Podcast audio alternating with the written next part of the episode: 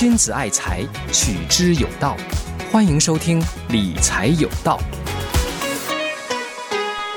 听众朋友好，欢迎您继续收听《理财有道》栏目，我是主持人高杰。今天呢是二月二十八号，还剩下一天，我们的股市就要结束了啊。那现在呢，今天我们看到呢，嗯，美国的股市是连续三天道琼呢都是收跌的。同时呢，我今天呢是最大的消息，则是比特币，今天几乎是比特币的狂欢。昨天呢，我刚给大家讲过，这钱都都流哪儿去了哈？那其中讲到的比特币，今天呢，比特币一度击穿了六万。万四千美元的这个关卡和六万九千这个是历史的高点呢，已经是步步逼近了。同时呢，今天呢这个从昨在涨之前大概是五万八呃五万一哈，就昨天是五万六左右，其实是跌跌了百分之八左右。但是之后呢，今天又返回去大涨了百分之十三，所以今天呢，整个的呃比特币呢，可以说呃。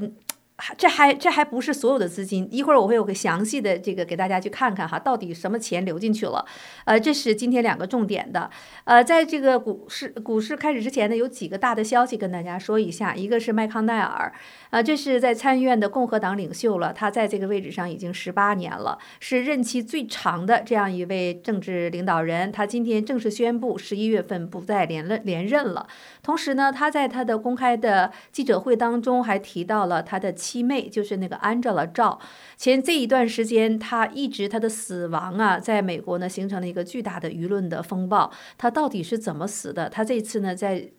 发言当中，他就提到了 Angela 赵的死亡呢是他的一个促因啊。他说这么年轻的生命的死亡，让他重新思考等等。其实如果没有这个 Angela 赵的死亡这件事情呢，他的。呃，不再留任呢，其实并不是一个多大的消息，因为今年呢，在去年他有两三次吧，他讲话的时候直接 freezing 哈，直接冻到那儿了，就是。没有办法讲，那助手叫他都回不来神儿，只好宣布呢解解散，至少有两次。那他的健康情况实在是令人堪忧哈，这是今天的一个算是比较大的事情。呃，也正因为他的发言，对 Angela Zhao 的死因呢，就更形成了一个关注。大家也可想而知，他如果不是那么紧密的关系的话，他也不会呢在这样一个他辞职的公职上面去讲这样的一个事情。而 Angela Zhao 的这个案件呢，涉及到太多的疑点，呃，我。之前也给大家讲过了哈，我就再稍稍的重复一下。比如他的这个死亡，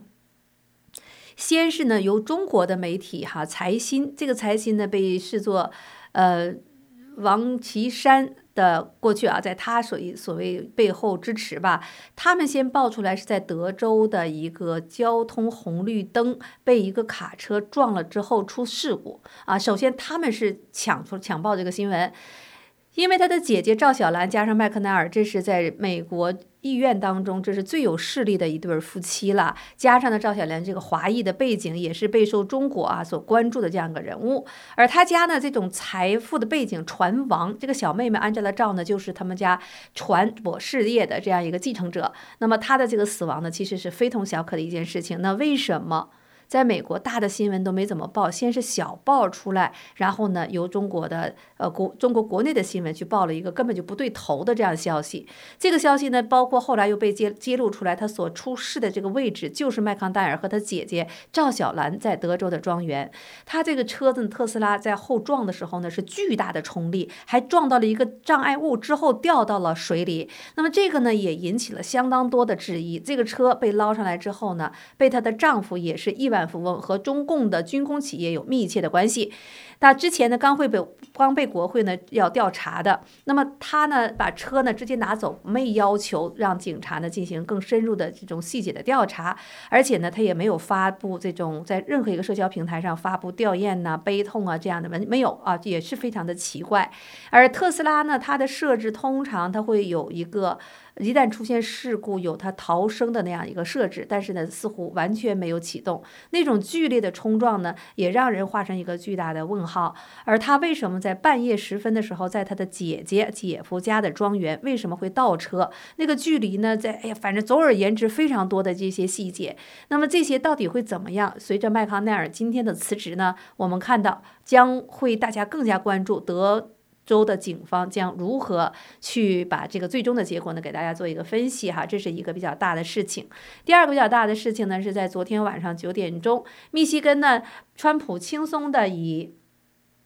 近百分之六十五的优势哈，那谁黑利呢，则是百分之三十七左右拿下了密西根州，但是黑利呢，坚决是还要继续。进行党内初选，现在川普已经一口气拿下了五个州，哈，几乎是，呃，已成为定局。那么这件事情呢，黑利仍然是坚持不退，也是引起了各种的分析。那基本上就是有支持者嘛，有钱嘛，对吧？那这是呢我们所看到的一个消息。还有呢，今天最高法院做出了一个裁决，这都是今天的最消最大的消息啊，各个，呃。各个这个媒体都在报的，呃，就是川普现在身上有七个案子，呃，那这些起诉案子呢，其中有一个就关于对国会冲击案，它是不是破坏什么美国民主制度啊等等，这个案子呢，高院受理啊，它的听辩会呢将会在四月份。呃，最快的裁决可能是六月份。那么，呃，他这个呢，在川普这个团队，他们想把它推到十一月份大选之后哈。那么这些呢，都将又是一个关注的焦点哈。这是这些今天的高杰所提到的这几个比较大的一些消息。中国大陆那边呢是碧桂园，碧桂园今天在香港，它的一个债权者地向。法院呢提交清盘的诉讼，要求呢碧桂园还债。这也是呢继恒大之后呢又一个中国的房地产巨头被告到了杭们这个香港的法院上。同一天，周三，呃，万科，万科呢是一个实际上准国有企业，它是深圳，呃，深圳的一个呃地方性国国有企业。万科的高管们呢，一群高管在北京啊，先后对各个部门呢去。嗯，拜衙门啊，那这个也被认为大家讲呢，就是，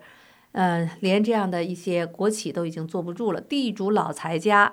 都已经没有办法撑下去了。看来中国房地产的暴雷真的是要开始了。这是几个消息哈，我跟大家呢一起去说一下。好，那我们接下来呢就介进入今天的这个财经，我们的财经今天呢高杰会请到 Rex 周周威宇先生为我们做一个详细的分析。我先把市场的情况呢为大家做一下介绍。今天美国股指呢收盘是走低的，以科技股为主的纳斯达克是领跌，NVIDIA 的晶片呢也终于啊，昨天是跌了零跌了零点四五，今天跌幅呢超过百分之一了。然后呃标普五百指数、道琼都是收跌的，但是呢整个月啊二月可能还会实现上涨的收益的。纳斯达克指数收跌了。零点九 percent，标普五百指数收跌八点四二 percent，跌幅是零点一七 percent，报五千零六十九点七六。道琼呢收跌二十三点三九点，跌幅零点零六，报三万八千九百四十九点零二。纳斯达克收跌八十七点五六点，跌幅零点五五 percent，报一万五千九百四十七点七四。昨天是在一万六千点的上方。啊，像今天罗素两千呢也接都收跌哈，零点七七 percent。费半呢今天是收跌一点一二 percent。呃，恐慌指数呢，今天涨了三点零五 percent，但仍然是非常低，十三点八四。呃，不管怎么样，现在我们看到，明天还剩一天，明天呢将是一个巨大的转折点。嗯，标普五百指数还有道琼啊，有望呢是从二零二零年疫情爆发以来最佳的开年的前两个月，可能很很可能呢会以这样的最佳年度的开局呢来结束本月的这样的一个业绩哈。呃，道琼斯呢，平均呢已经是上涨了三点三 percent，标普五百指呢，标普五百指数呢是已经上涨了六点三 percent 哈，这都是呃从二零一九年以来，在一月啊，在二月表现最佳的这个时段。那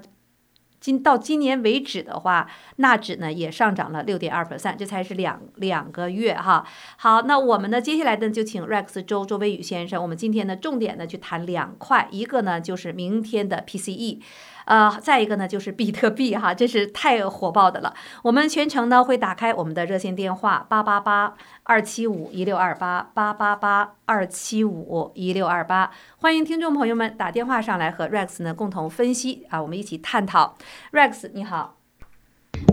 哎，高姐你好，各位听众大家好。呃，Rex，首先我们来看一下今天的股市的这个变动，一会儿再给我们详细的做一下这个 PCE 的这种分析啊。那现在我看到，呃，今天的这个市场已经是是大家都等着 PCE 啊这样的一个数字的分析。呃，但但是什么？您您怎么看？从周一、周二、周三，这已经连着三天了哈，基本上都是这样下跌的一个情况。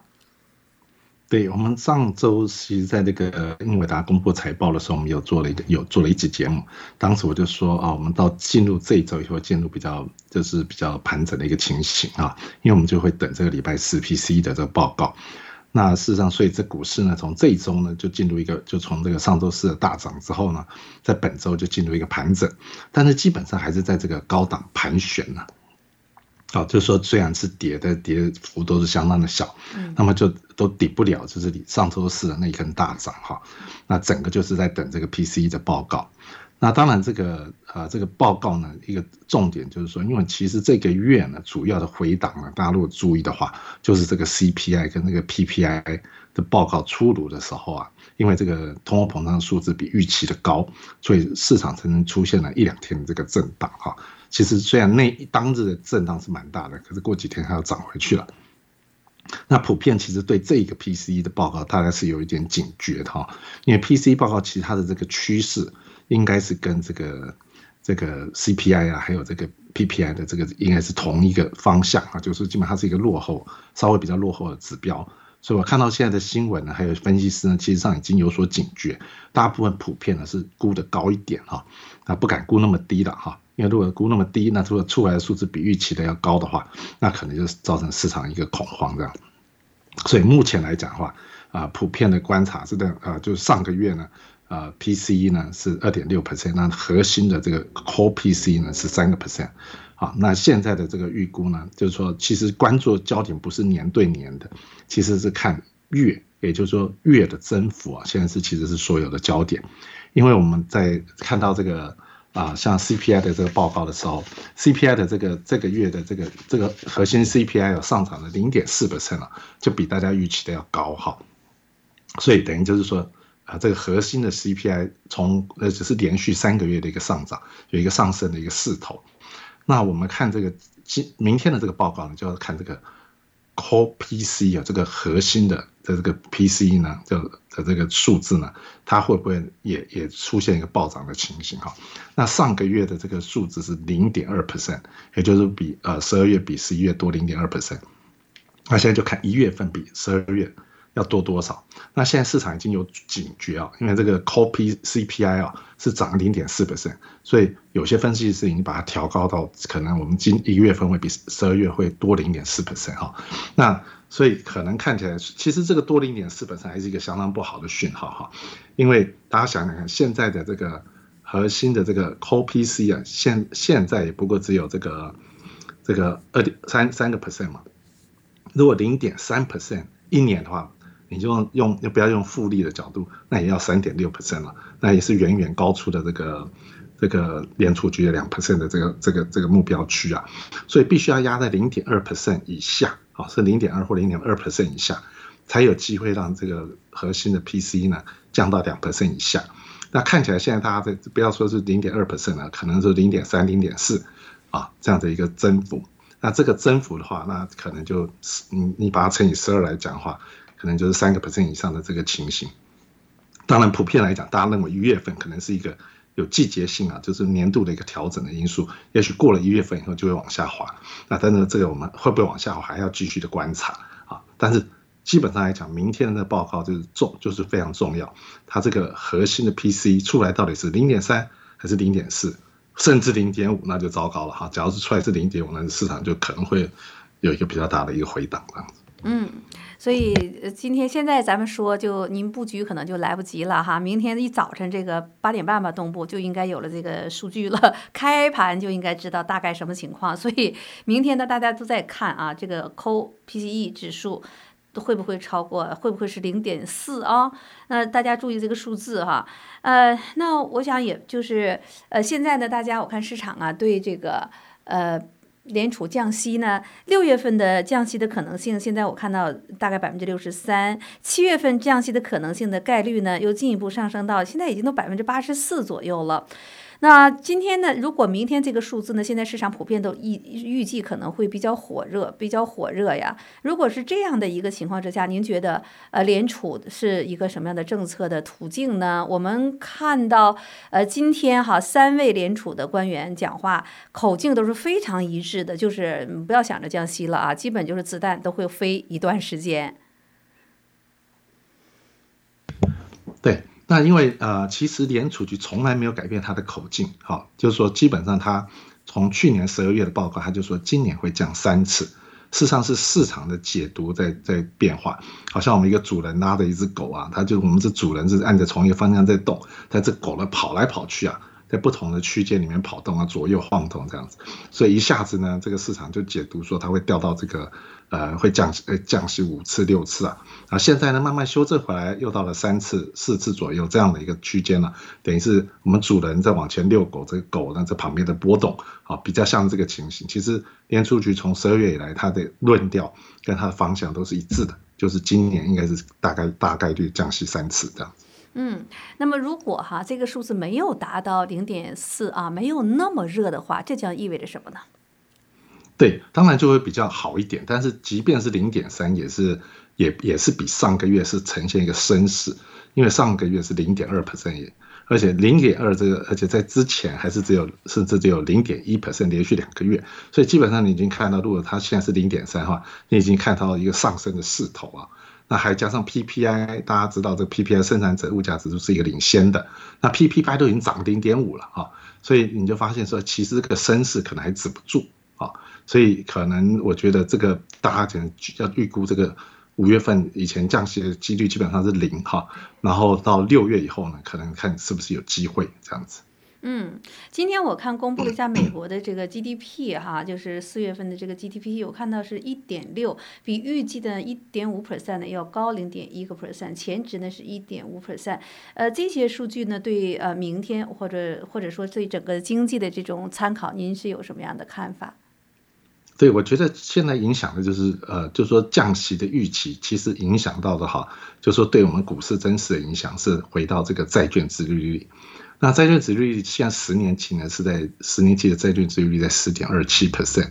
那事实上呢，在呃今年底的时候曾经降到三点八八 percent 哈，所以等于是说，而且在在更早之前可能降到三点八左右哈，所以等于是从这个时间点上，已经十年期的债券值率率已经有点往上上升了哈，如果上升到前前几天的四点三三 percent 来讲的话呢，那基本上已经。啊，这个涨了大概快要接近零点五 percent 的一个情形，也就是说，其实这个隐含的这个连数据已经啊，就是原来投资人现在比比比预估已经少降两次息啊，从这个角度来讲啊，那这个十年期的债券值率呢，最终就会反反映到公司的估值，因为我们知道成长股的估值最终这个都是看靠。靠有一个折现值，这个折现折现值对应的就是这个十年期的公债殖利率哈，所以当十年期的公司在殖利率持续往上走以后呢，那就会使得这个可成长股啊、科技股啊，事实上承受比较相对比较大压力。其实我们来看这个三大指数也是已经有已经有反映这个情形啊。其实我们看到这个 S M P 跟道琼斯其实都已经是创新高了，但是其实 n e s t 并没还没有创新高哈，大家觉得它它已经涨蛮多的。不过它去，它还没有真正的创新新高，所以其实也反映了这个债券殖利率呢有走高的一个情形啊，多少抑制的成长股的一个走势。嗯，呃，说到成长股呢，我看到今天的 NVIDIA 哈是跌了，呃，跌了一点三左右吧。啊，这也是昨天跌了零点四五之后呢，今天一个比较大的回调。呃，我们知道从上周开始到现在呢，几乎都是 AI 股的这种狂欢。但是呢，现在呢，包括 Supermicro 今天都是比较呃大幅的走跌的。呃，从对这一块哈，您给大家也做一个分析。那么明天的这个 PCE 啊，如果是高怎等等，对 AI 的这部分啊，就这一部分的股票会带来的什么样的影响呢？对，从今天这几天的盘面来看，资金是从 AI 股。流向了这个比特币的这种这种虚拟货币的这个 ETF 啊，所以看起来大家还嫌这个 AI 股涨得不够快啊，所以市市场上基本上是进入一个投机的风气啊，是相当的盛。因为我们在之前就提过，其实比特币这个东西哈，它没有利息，它也没有这个 dividend，它也不会不会有公司盈余，它唯一能够涨就是下一个人用更高的价格跟你买。好，那从这角度，它是一百分是属于投机的一个气氛这样子。那不过在这段时间，真的太多钱流进来，因为一月十一号这个主管机关通过了比特币的 E E T F 发行后，吸引了超过六十亿美元的资金啊进来。那大家知道，比特币本来它的供给就是一个有限，而且还会递减的一个状态，所以从这角度来讲的话，这个突然增大的供给就推高了价格。那根据这个，我看到一一个新闻是根据这 BlackRock 啊，他们昨天一天就流入了五点二亿啊，到他们这个这个这个旗舰这个 iShare 的这个 Bitcoin Trust 啊，那 等于是最多钱流入了一天。也造成昨天这个比特币的一个上涨，所以基本上现在就是一个供给需求的一个不均衡所造成的一个，你需求很强，然后供给不不是很大，造成价格的持续的上扬啊。不过如果你要看整个盘势呢，我还是觉得，如果只靠比特币上扬要来带领整个大盘往上，那这个是不不不务实的，最终还是要龙头英伟达能不能创新高哈。那这个 S M P 五百和这个 Nasdaq 能不能创新高才是关键哈。那因为 Nvidia 现在这个上次高点在八八百二十三块，那现在我们上次有讲到它是它的态势叫做一阳吃三阴呐，上次我们有提过这个概念。那它的七百五十块可能是短期的一个支撑，那么它这这种能不能超过八百二十三块呢？其实就影响着 S M P 五百指数呢。能不能冲过这个五千一百一十一点哈的这个是目前的这个高档？其实这两个高点在一起看啊，不能我们不能用比特币的上涨来驱动那个大盘，必须要龙头股上涨来带动大盘才是才是一个扎实的。嗯，呃，其实我确实看到你从虽虽然这个大家都在等着，但是你从这个曲线上你能够看出来。就是不甘心呐，NVIDIA 包括呃 Supermicro 今天是跌了四点零六 percent，呃虽然有跌啊，但是大家有点不甘心。而在前一天的时候，我看到就是虽然它有跌，但是我明显看到有一个低点的时候呢，资金进去，特别是 NVIDIA、n v i d a NVIDIA 是非常明显，然后它把它拉起来了。那可能很多朋友就在问，那么现在有这样一个回荡的低点，我们是不是呃进场的一个好时机呢？您怎么看呃现在的这样一个短暂的回调？对，当然长线来讲，AI 股啊是有它的潜力哈。那我们之前上礼拜分析过英伟达的这个这个 NVIDIA 的报告啊，基本上它的财报也是基本上无懈可击啊。但是就是说，现在整个大盘我感觉是太过的狂的。我们知道，嗯，也常提到这个 CNN 的这个 Fear and Greed Index 啊，现在已经来到七十九，是 Extreme Greed，就是极度贪婪的一个状态了。即便回档了三天了，它这个指数都没有往下滑，那表示整个市场现在是处在一个非常的狂热的一个阶段。在这种指数下，我从来不建议进场股市哦，不管是任何股票哈，基本上我在这个点位上，基本上是持有比较观望的一个态度哈。就是说，即便你有很好的股票，那可能还是等到这个整个大盘啊资就是开始有一点收敛，好资金有点就是大家这个恐慌贪婪的气氛下降以后，再寻找好的买点可能会更好一点。嗯。呃，其实，在周五的周六的时候呢，巴菲特给股东了一封信哈。呃，我呢昨天简单的给大家讲了一些呃概要的内容，但是呢有一点我想跟您呢一起去分析和讨论一下。呃，巴菲特呢就讲到，他说现在的股市啊跟过去比呢更加具有赌性。呃，我们也看到了 这样的一种情况。呃，我想听您给我们做一下，就是巴菲特的这样的一个解读吧。那么现在的股市跟他们那个年代，尤其现在呢，这个门槛越来越低，散户啊，呃，交易的门槛非常非常的低。在这样的一个情况之下呢，对一般的投资者来讲，怎么以什么样的心态、什么样的方式和方法看待这个股市和如何进行操作呢？对，我也我也注意到巴菲特他的这个信上讲到说，现在的市场。比他那个时代更像赌场啊，对，所以他也是感觉到这个市场是有点过过度的一个投机哈的一个气氛哈。但因为现在真的就像你讲，交易成本相当的低，所以你在做这个呃对就是当冲的交易啊，短期的涨幅，你你比如说我们就以比比特币来讲哈，比特币这种就是波动最大的东西，那那如果你喜欢这种投机啊，然后你就喜欢短短进短出，那这个就是一个很就是一个蛮好的标的哈。就从这个角度来讲哈。就是他，他也间接的助长了整个的一个投机的风气。不过我们还是要回到那那巴菲特的从来的原则，他是要投资哈，他不是要投机，他从来不是追求这股价的涨跌，他是他是他的投资是假设自己会成为那家公司的股东，哦，是成为那家公司的经营者。那么一旦买入以后呢，在低价买入以后，基本上持有不动。哈，他说就是说他曾经讲过说，如果你，你你不你这个。这个股票你不会投，你不不会握十年以上的话，那你连可能一分钟都不需要去握它哈。对，就是说基本上它是一个非常长线的投资，是以投资的角度去看待。那么深度研究公司的财报，了解这个公司它未来的这个企业盈余，然后能不能够持续抵抗这个。他也在股东信上提到了一些公司是一个好的经营好的公司，可以抵抗这个很好的这个呃的这个这个金融金融风暴来临的时候，他们可以做出很好的抵抗。哦，他特别提了这个东西，所以他我不知道他有没有在暗示什么，但是就是说基本上他是觉得现在市场太热啊，这是毋庸置疑的。呃，在历史上，它呢就是现金呢持有量超过一千六百个亿啊，这个呢也被外界所关注到了。我还记得呢，在嗯两千零八年之前的时候，有一段时间它有一千四百亿哈，然后呃大家都在分析，就是说你有钱没有好的标的不去投，但另外呢也可以说。他在等待着一个机会，可能他已经看到了这个市场过热会有个大的回调。您怎么看他手里握现金如此之高？那么这样的一个大的市场回调，回调会不会出现？我昨天的时候，我给我们的听众也在讲啊，就是，呃，现在有。极度悲观的空头呢，认为美国可能会出现一个非常惨烈的这样一个回荡，但是呢，也有的分析呢是认为，从美国现在的这些经济数据上来看呢，美国的软着陆可能真的是呃比例是比较大啊，就真是比较大。您怎么看？嗯。对，就是说，基本上来讲话，呃，巴菲特持有现金，当然是预备说他在低档的时候可以抄底嘛，哈，这大家都知道他情。不过他好像在之前有的有一封股东信有特别提到，因为他他们本身就是就是一一个一个保守的状况，就是说他们总是假设会有最坏的情形发生的时候，他们有没有足够的营运营运资金？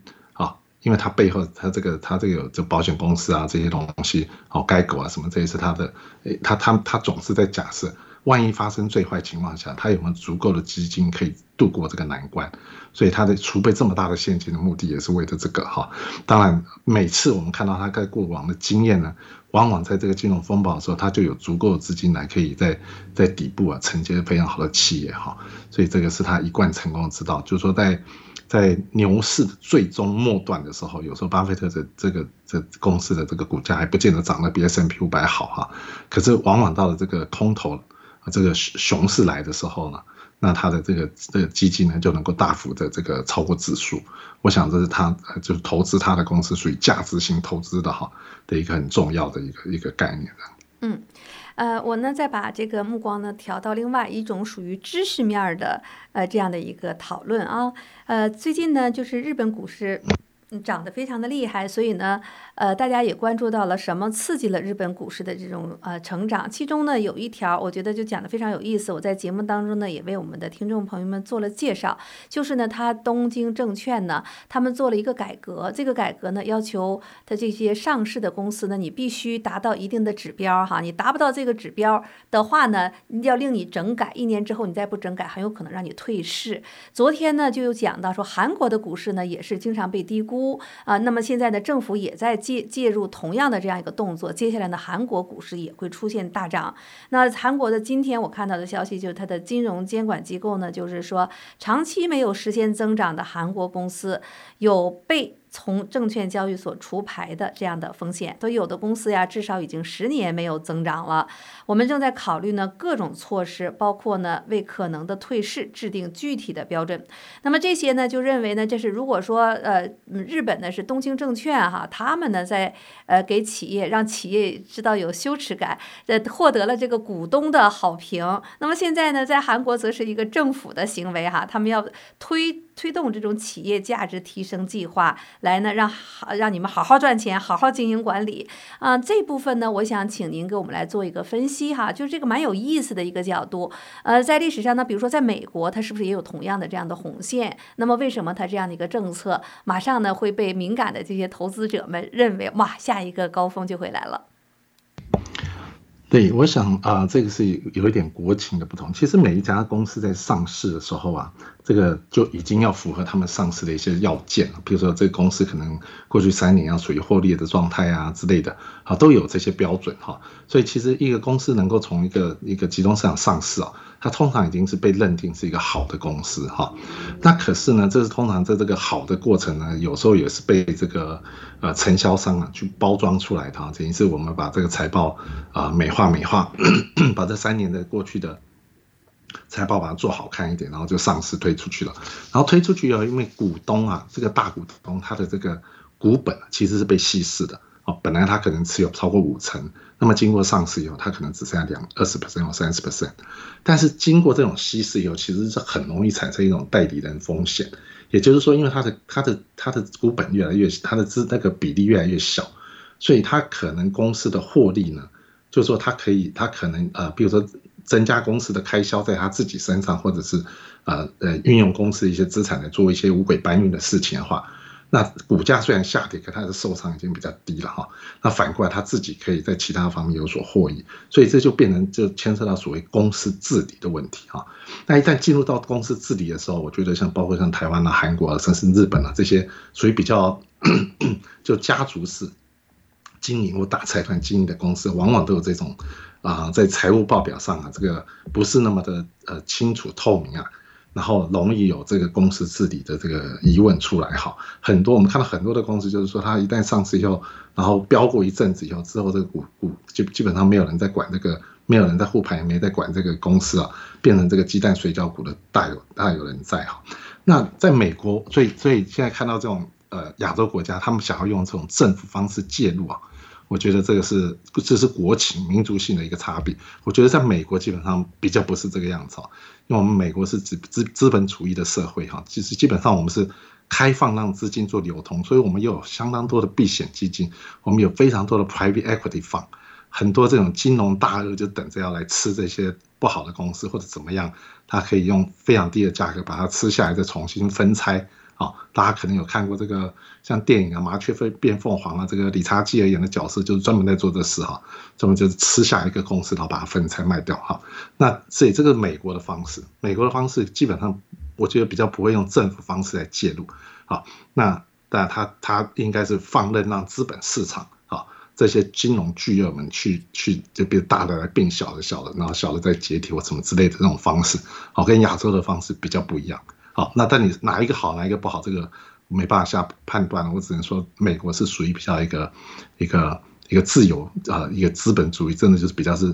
自由市场、自由竞争的一个环境啊。嗯，最后一个问题哈，这是因为我们在硅谷嘛，大家都很关心啊，这些大的公司都和自己的这个股票组合都有关系。苹果呢，昨天宣布呢，已经退出了它十年的。啊，这种电动车的研究，他们的理由就是我不想再做第二个特斯拉，然后呢，把他们自己的精力全部转到 AI 的这个范畴之内。昨天呢的股市呢，因此呢也是呃涨了哈，涨了一下。呃，我我想跟您就呃请教吧，也跟我们来谈一下您作为金融分析师哈这样的一个看法。那像呃这种这么十几年的这样的投入，那是巨大的一个投入，直接就断断断臂了，直接就不要了，也不再去做车的这个方面的研发了。呃，对股市来讲呢，对这个公司本身来讲呢，好像大家还蛮认可的哈，就是觉得好像没嗯能节约成本。但是从苹果本身的它的这个发展，它现在又研究去 AI 去了，那您怎么看呢？像这样的一种情况下，呃，你怎么看苹果的这只股票，或者说你怎么看？就是从投资人的角度，你怎么看？嗯，我觉得它这个 decision 应该是不错的 decision 啊，因为。因为这个电动车主要，我觉得你可以观察这个中国大陆的这个市场哈，所以基本上是一个已经进入一个杀戮的市场，所以基本上的都基本上都在等于呃造电动车的公司啊，要赚到钱是相当不容易啊，好。那除非领导的龙头品牌啊能够赚到钱，像像特斯拉，它也是不断的在这个压缩它的这个利润率，好，能够在这个红海中能够胜出哈。当然，整个电动车的趋势还是持续的在增加。我今天才看了相关的报告，目前台美国是大概九个 percent 哈，在是电动车 EB 的市场，那么到今年可能会到十二个 percent。那在中国的话，市场已经超过了呃，就是二十五 percent 以上上的这个比例啊，所以是远这比例是比远远比美国还高。但是就是说美国。在未来到了二零三零年的时候呢，其实上也会达到啊差不多三成左右的一个一个这个 EV 的一个市场哈，所以这个比例是一直在扩大，市场一直在扩大，好，这是不容忽忽视的。但是因为中国这边竞争的这个压力实在太大，我想伊拉马斯之前有提过一个概念，就说哎，如果这个 各个国家没有进行一些关税保护的话。可能都打不败这个中国的电动车啊，所以我想这个原因可能是我想 Apple 自己在中国吃过的这个教训了哈，它的这个手机也在中国面临这个强大的这个竞争的这个情形，所以呢，我想他已经看到这个学到一个经验了，觉得在这个再继续在这个造车上面去用价格去打价格战了，恐怕没有办法。啊，有足够的一个利润哈，所以转向转到 AI 来讲是可能是一个比较明智的一个决定。那其实回到讲这个这个造车，就好像我们之前一直谈到 Tesla，到底你觉得它是一个汽车公司还是一个 AI 公司？哈，那这个也是影响到它的估值啊。如果你觉得它是汽车公司，那么它的现在的股现在的本益比就有点偏高。那么如果你觉得它是 AI 公司，那么它可能就还有很大的潜力。我想大概是这样的概念嗯嗯，对于特斯拉哈，呃，它的。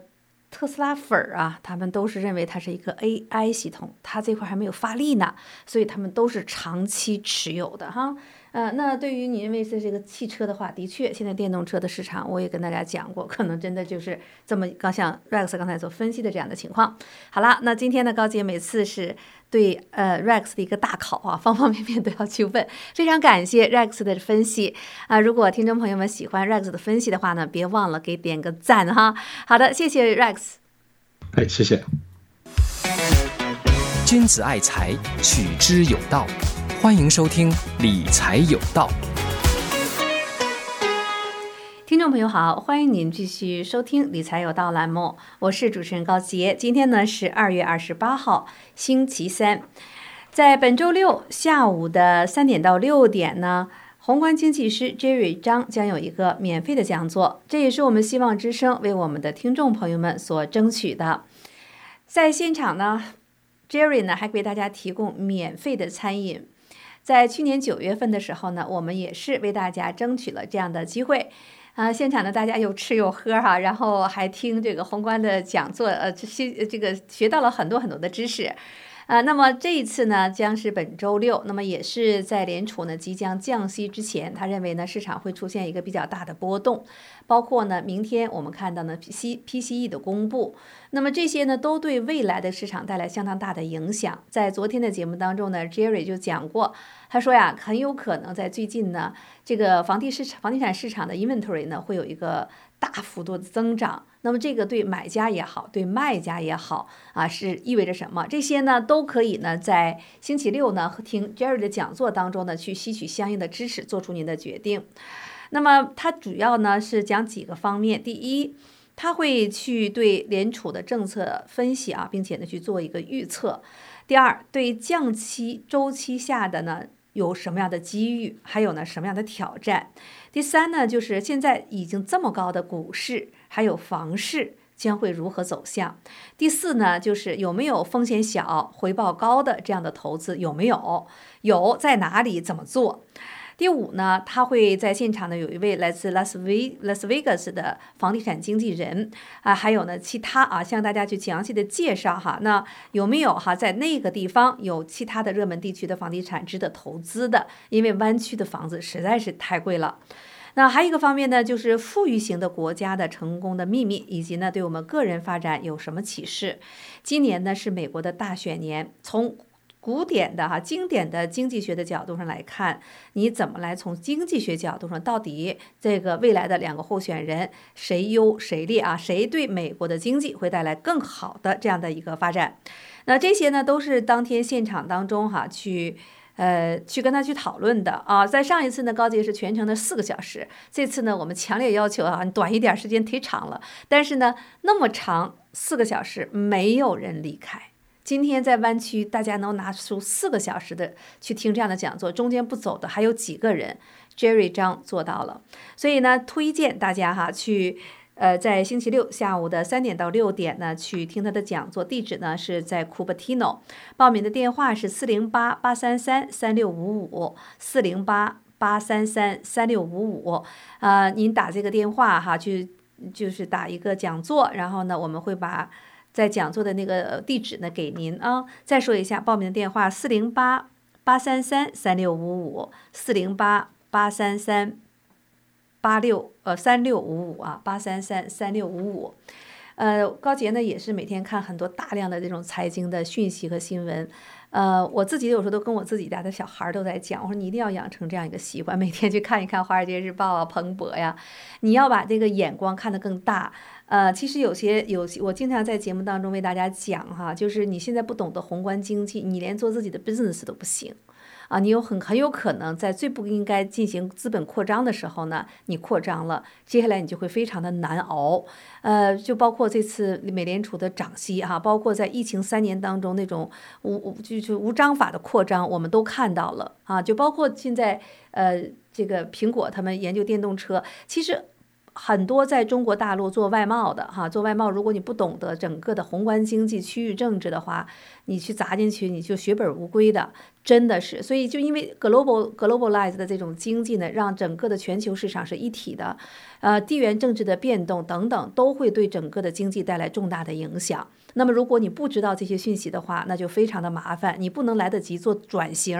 你没有这样的知识量，所以越。市场越扁平化的时候，知识呢就更加的重要。您如果同意这样的观点的话，那高杰也是哈推荐大家要多学多听。呃，嗯嗯，大家不都是这样吗？在社会当中，这学学，那儿学学，慢慢慢慢慢慢自己就上道了，对吧？所以呢，周六呢下午的三点到六点的这个讲座呢，不要错过哈，四四零八八三三三六五五八三三三六五五。呃，所以我也总觉得。美国嘛，资本主义国家两大块，房地产还有就是呃股票市场哈。那这两块你占不上哪一块，你几乎呢就是只能是 labor，啊每天在干活儿。那么这两块呢，有的人会觉得非常的复杂，其实未必啊。你有些宏观的知识的话呢，走长线，像巴菲特呀，他们都有很多的这种建议，包括我们给大家请的嘉宾。呃，高姐请的嘉宾都是都是深思熟虑过的，我我没有去卖这个广告来去拉他们来做哈，不是这样子的啊，我真是深思深思熟虑的，很多的一些像我接下来请的 Max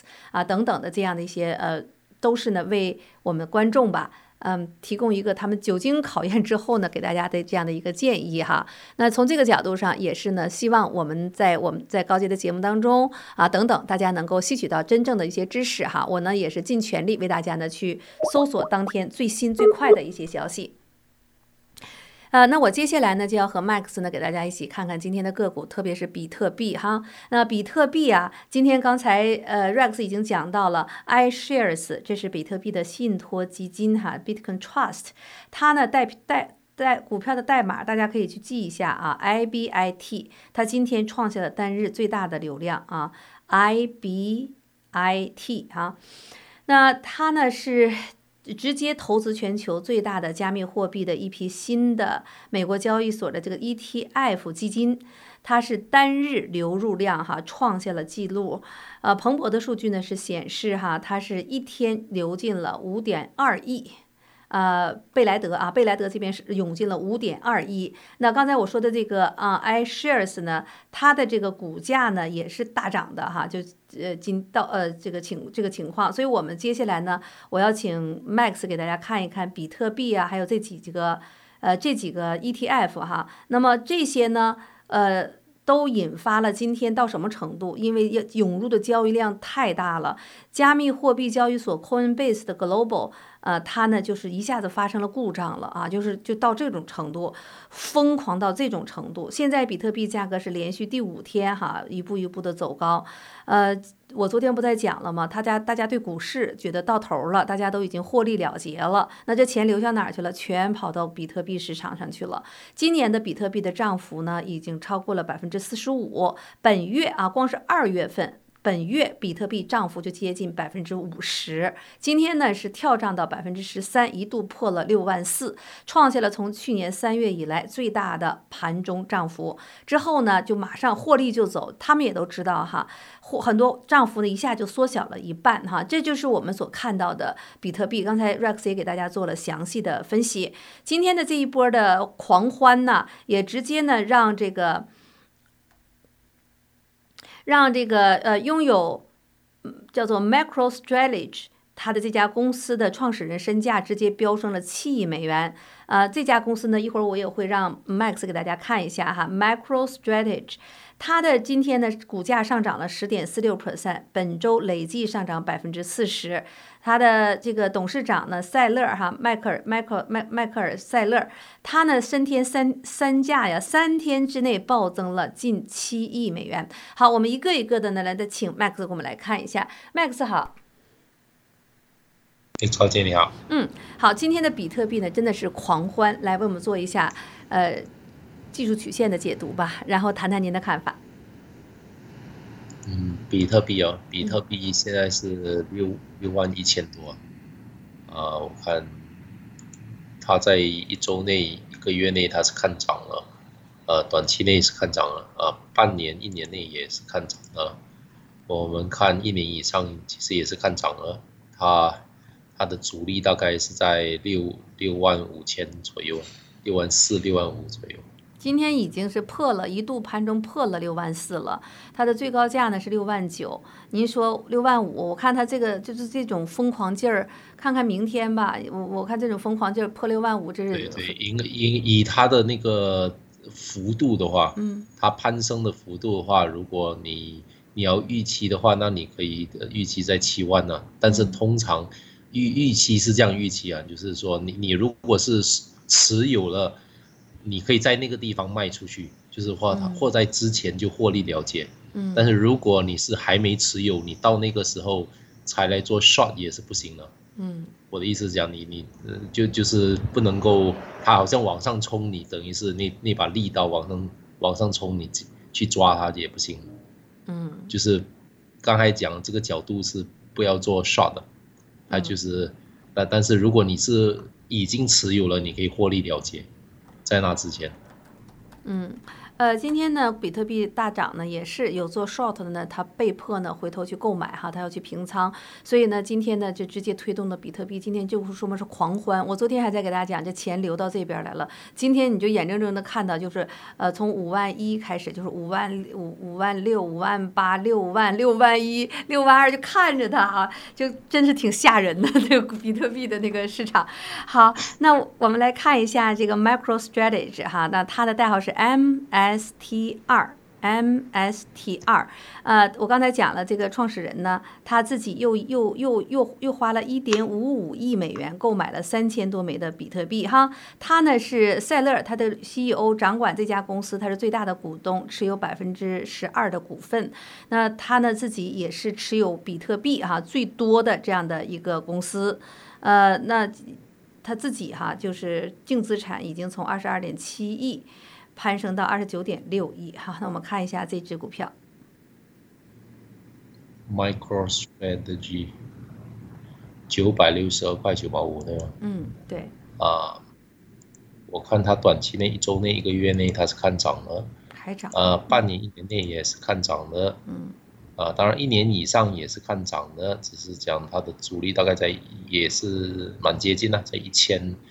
啊一千多左右，一一千零三十左右。OK，可是如果你要再看更长线的，它它最那那那就不行了，它它其实还是在处于跌势啊。如果你是看十年以上的话，OK，长长期投资这个就不大行了。嗯，啊，另外刚才我提到的 IBIT，IBIT 就是它这个 IIG 还是 IB？IB，AB 的 B。嗯，IBIT 对，这是最大的比特币信托基金，它今天创下了最大单日流量。嗯。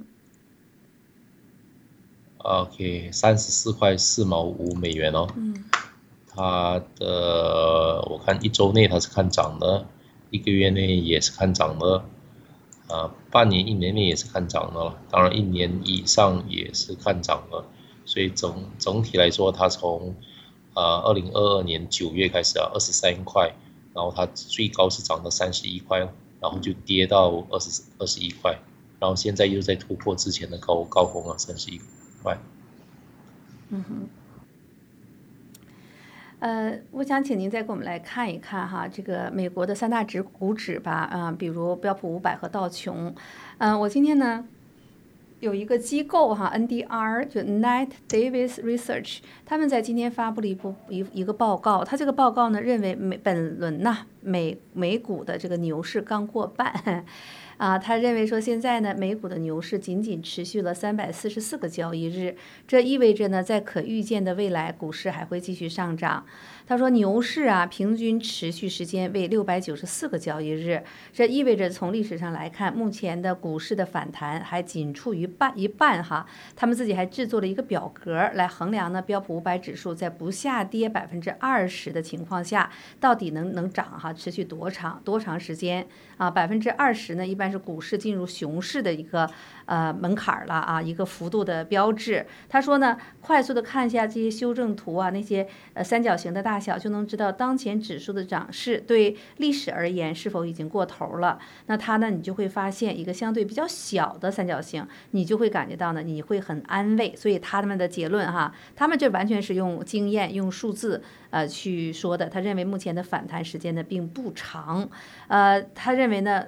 按照过去的历史说，现在的前景其实应该变得更乐观，认为当前的股市呢还处于长期的牛市当中，而历史上长期牛市平均是一千一百零五天啊，它现在呢这个生命周期仅仅过了百分之三十，至少要能持续到二零二七年哈，这是今天我看到一个最乐观的这样一个看法，牛市还只在三分之一。好，Max，您怎么看？嗯，标准不。标普五百啊，五五千五千多点，五千零六十九点了。我看它在短期内啊，一周内、一个月内它还是看涨，半年、一年内也是看涨，一年以上也还是看涨。所以整体来说，它都还是看涨的。啊，如果是道琼工商指数，我看，呃，我看到道琼工商指数三万八千多点呢，啊。短期内一周内一个月内，我看半年一年内也还是看涨，一年以上也是看涨。同样，它是整体来说短中长期也是看涨的。所以在现在的这样的情况之下，按照您的以前的理论呢，少量多次哈，呃，我们在回调的时候，呃，可以进场啊。啊，你你如果是看长线是没有问题的，短期就还是要看短期趋势啊。但是如果你是看长线的话，那基本上就不大需要管了，因为长线，呃，就你就当储蓄，嗯，就是那那笔必须是闲钱了。OK，如果你就可以在它回调的时候直接就进场了。嗯，呃，呃，您是推荐我们个股呢，还是买 ETF 指数呢？啊，个股你很难说啊，因为个股你必须要会选股，因为个股的话，你你不知道它二三十年过后会怎样啊。但是如果你讲标准普尔五百的话，我们至少有九十年的数据嘛，那那纳斯达克指数有一百年的数据，嗯，所以所以你整体来说是没有问题啊。如果你是跟着个股的话，那可能就是跟着那个指数，嗯，去去买它，也还是要跟着指数去调整啊。如果是你买个股的话。你想要用储蓄的方式，所以啊，不然你还是要看长期趋势。所以明天虽然市场上呃大家都在静等着 PCE，你根本不 care 那个，你只是看一看，甚至是不看，只看技术曲线是吗？啊，那那那我主最主要他是看那个数据啊，因为那个数据你你有多久的数据现在？嗯嗯，因为因为如果是短短期的。很难说嘛，因为你你如果是看长线，你可能未来二三十年你还活着，还还需要还是要那个钱去成长，嗯，或留给下一代的。好的，那那当嗯长。时间的关系呢，我们今天就讨论到这儿了哈。呃，那我们明天就定静等着 PCE，那它到底呢是带给股市上涨呢，还是下跌呢，将是一个关键的转折点。谢谢 Max，谢谢所有听众朋友们，明天同样的时间咱们再见。